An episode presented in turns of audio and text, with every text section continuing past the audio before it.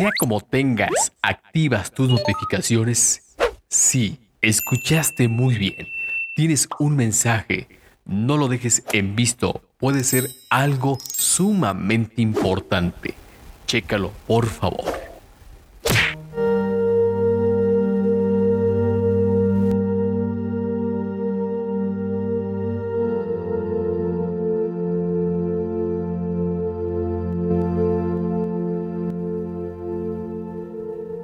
Qué rápidamente nos formamos una opinión de otras personas, que rápidamente llegamos a una conclusión sobre ellas.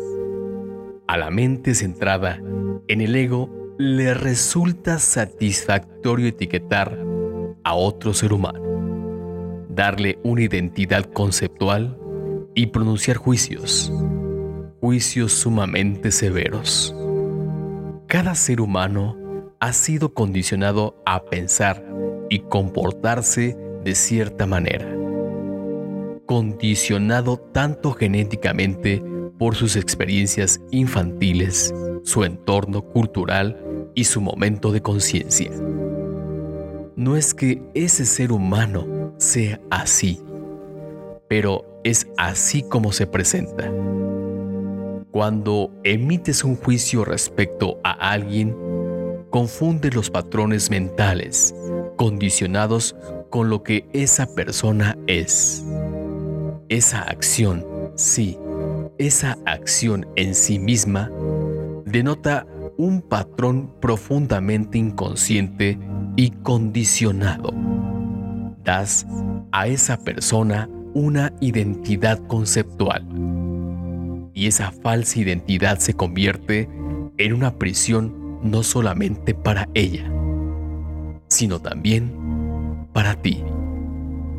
Evitar el juicio no implica ignorar lo que el otro hace. Implica reconocer que su conducta es una forma de condicionamiento.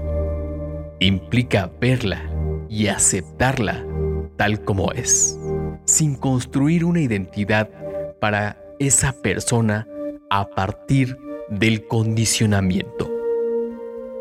Eso te libera a ti y a la otra persona de la identificación con el condicionamiento, con la forma y con la mente.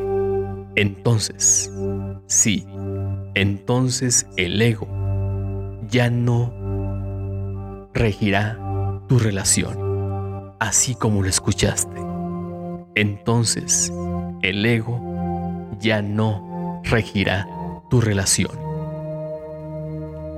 Te comparto este pequeño mensaje esperando que sea esa invitación a reflexionar. Y si puede ser un punto de inflexión, créeme que estaré totalmente satisfecho. Si es así, te espero en el próximo Tienes un mensaje.